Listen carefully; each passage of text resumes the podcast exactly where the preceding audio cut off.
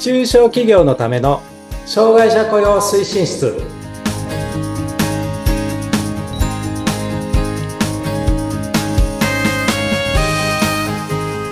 皆さんこんにちはえー障害者雇用推進室長の木下文彦ですそしてインタビュアーの村山彩乃です。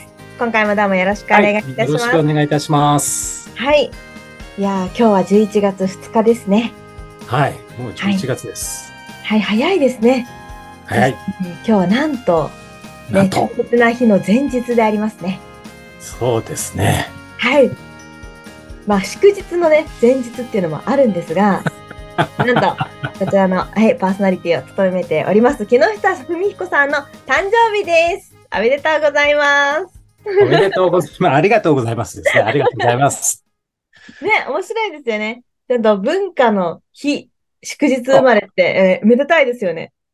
あのあれなんですよ文化の日に生まれたので文彦なんですけどねなるほど。文彦さんの文は文ですものね。文化の文。まあ、なんかある意味安直っちゃ安直な感じです。そんなこと言ったら親に怒られるかな。ただねちっちゃい頃って、私うん自分の誕生日がいつもみんな休みだったんで、ああ、はい。あの、誕生日っていうのは、休みになるもんなんだって、あの、小学校の入学するぐらいまで思ってたんですよ。ああ、全員が。全員が。でも考えてみたら、そしたら、あの、365日、祝日っていうかお休みにならないっておかしいでしょ？はい、毎日ね、祝日ですよね。そう。それを小学校入学前か入学直後ぐらいに気づいたというあね。かわいい、かわいい少年です。そんな感じでございます。いやー、ちっちゃい時祝日、誕生日が祝日ってインパクト大きいですもんね。大きいです。大きいんだけど、学校が休みなので、あの、クラスの友達におめでとうって言ってもらった覚えがあんまりないっていうのもある。寂しい。もう大人ですから、でも。まあそうですね。バンバン言います。あありがとうございます。それでは、えー前回に引き続き、今回がそうです、今回から採用編に入りますね。そうです。こんな人が欲しいっていうことでね、うん実際に採用の実務に移っていくわけですが、はい。前回もちょこっとお話ししましたけど、えっと、採用するにあたって、まあ別に障害者雇用に限らずですけど、人材要件っていうのをね、やっぱり考えていきますよね。うんこの会社でどういう業務があるからこういう人が欲しいっていうことですね。で、特に障害者雇用の場合の人材要件は、えっと、3つあります。三つ。はい。ポはいイントが。一つがね、うん就労の安定性。うん。で、二つ目が職務能力。はい。で、三つ目が職場環境。おー。あの、まあ、順番に説明していきますとはい、一つ目の就労の安定性っていうのは、あの、障害の自己理解っていうことですね。あの、えっ、と、障害を持っているその、えっ、と、採用候補者の方が自分の障害をどういうふうに捉えていて、はい。自分の特性ですね。うんで、それが業務の時にどういう場面で出るかみたいなね。そういうことがちゃんと分かってますかっていうこと。とうんあと、えっ、と、障害者雇用はですね、あの、自社だけでやるってなかなか難しいんで、うん。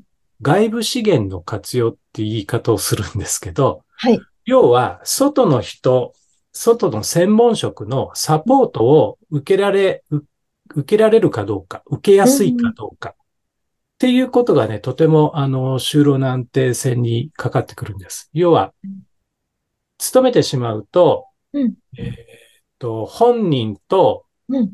まあ、えーっと、まあ、企業と本人になっちゃうんだけど、そこに、えーっと、支援者さんが第三者的に入って、こう、ね、いろいろ調整してくれるとか、そういう場面があるんで、あの、そういう意味で就労の安定性、その、えーっと、サポートへアクセスしやすい人なのかどうかということですね。うん。で、次の2番目の職務能力については、あのーまあ、必要条件、十分条件とかいろいろありますけれども、はいあのー要はね、パソコンスキルが必要なのか必要ないのかとか、どの程度必要なのか。Excel で言うと、ただただデータ入力できればいいのか、なんか、なんだな、ククエリみたいなね、ああいうのを使えるのがいいのかとかね、そういう能力があると思うんです。あと、あの、集中力とかね、コミュニケーションスキルとか、どの程度必要なんでしょうかみたいなね、そんな話です。はい。で、まあ、これについては、あの、面接の一回だけじゃとてわからないので、えっと、ね、後でまたお話ししますけどって、後でって、後の回でね、お話ししますけど、えっと、実習をね、やって、そこで見極めるっていう手もあるんですね。なので、まあ、そういうことで、ただ、えっと、大体どういう人が欲しい。ワード、エクセルを打てれば、ただ打てればいいのか、もうちょっとちゃんとできないと困るのか、パワー、パワーポイントも使えた方がいいのかとかね。コミュニケーションスキルはあった方がいいのかなくてもいいのかとか、いうことですね。これ職務能力です。で、最後のね、職場環境って、これ人材要件なのって話なんだけど。うんうんうん、いえいえ。あの、要はね、えっと、担当してもらおうと思ってる業務が、どういう業務かによってやっぱちょっと変わってきますよね。屋外作業なのか、屋内の作業なのかとか、いわゆる倉庫みたいな、また、とか、生産ラインで、立ち仕事なのか、うん、オフィスで机と椅子に向かってやるものなのかとか、そのやってもらおうとする職場の環境、うん、まあ、気温とかもあるんだけど、音ですね。特に製造ラインとか倉庫では音はね、ちょっと結構重要なファクターになります。はい、そうですね。音に結構敏感であったりする方、はい、そうなんです。だから、倉庫作業をやってもらおうとしているのに、はい、あの特に発達障害の方って、えっ、ー、と、感覚過敏、いわゆる聴覚過敏の方がいらっしゃって、特定の音にすごくこう、嫌っていうかね、そういうに耐えられないんですっていう人がいるんですよ。うんうん。だから、えっと、その時に、じゃあ倉庫作業やってもらいますって言った時に、フォークリフトがバックする時にピーピーって音が出るんですよね。ああ、なりますね。はい。警告音。はい。あれ、警告音って、あの、イヤーマフっていうか耳栓しててもね、聞こえるんですよ。当たり前なんだけど、あれって、警告のためなんで、一番耳に届きやすい周波数になってるわけです。はい。だから通常の、あの、障害者雇用であるイヤー、イヤーマフっていうね、うん、いわゆる耳栓みたいなやつね。ああいうやつを突破してきちゃうんですよ。なので、うん、えっ、ー、と、聴覚過敏の人はちょっと難しいですよね、みたいな話にもなるわけですよね。そうですね。防げないからどうしようもないっていう状況になっちゃう、うん、そうそうそうそうそうそう。で、逆にそれって、あの、採用するご本人の努力とかそういう話ではないのでね。うん、そうですね。だからそういう意味で人材要件を、やっぱりその業務と合わせて人材要件を決めていく。その職場環境と合わせてってことですね。うん。はい。それで、またそれがなんで重要かっていうのが実はデータで本当はあってですね。はい。ちょっと前なんですけど、厚生労働省が平成25年度に、障害者雇用実態調査っていうのをやってるんですよ。おで、これでね、なんで会社辞めたんですかってね、理由を聞いてるんです。ああ、大事です。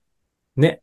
で、その時に、えっと、はい、まあ、いろいろ理由あるんですけど、うん、職場の雰囲気とか人間関係があんまり良くなかったとか、うん、賃金とか労働条件に不満があった。うんうん、でね、3番目が、はい、仕事内容が合わない。ほう。だからもう完全にが業務のミスマッチなんですよね。なるほど、そうですね。なので、ここをね、えっと、ちゃんと人材要件決めて、それに合う人かどうかとか、なるべく合う人を取らないと、一生懸命今まで努力していろいろ詰めてきたんだけど、はい。あ っという間に、あの、ごめんなさい、やめますっていう形になってしまうので、うん、うん、それだとね、ちょっと、あの、難しいっていうかね、あの、うん、残念じゃないですか。うんうんうんうん、なので、やはり、えっ、ー、と、業務とそれに求められる人材要件というのはちゃんとやる必要、あの、考える必要がありますねって、そういうことです。なるほどですね。はい。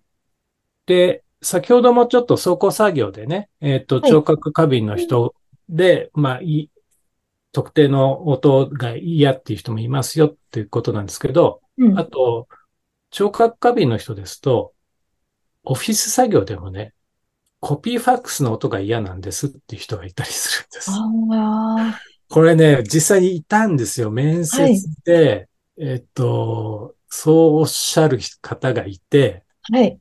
どうしようかなと思って、実習に来てもらって、うちこんなんですけどって、こういう音どうですかって言って、まあその方はまあちょっと離れてれば OK なんで、うんうん。作業場所とか、あの、じ自分の机の位置がコピーファックスから離れてれば大丈夫です、みたいな感じにはなったんですけど、うん。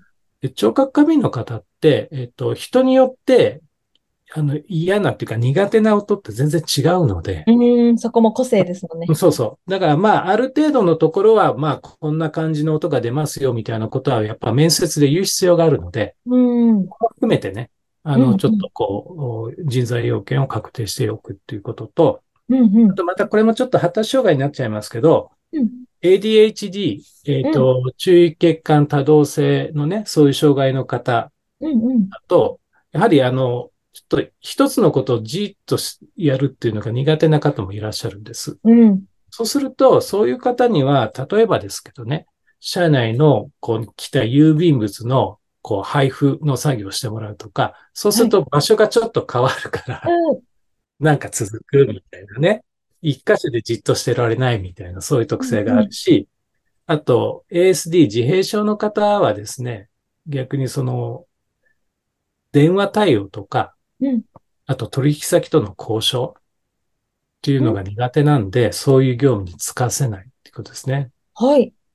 あの、電話対応だと、耳で聞いてって、松山先生もおっしゃってましたけど、ん耳で聞いて、それをメモしてっていうね、いうこともなかなか難しいし、まあなんかこう、電話対応って臨機応変のうん。塊じゃないですか。そうですね。問われますね、臨機応変さが。木下さんいますって、え今席外してます。じゃあ誰さんいますっていや、いません。じゃあ誰か代わってもらえますなんて言われたらもうパニックですよね。うんだからそういうもことも含めて、どういう業務をしした方がいいのか、してもらった方が定着しやすいのかっていうのはやっぱりあるんで、うん。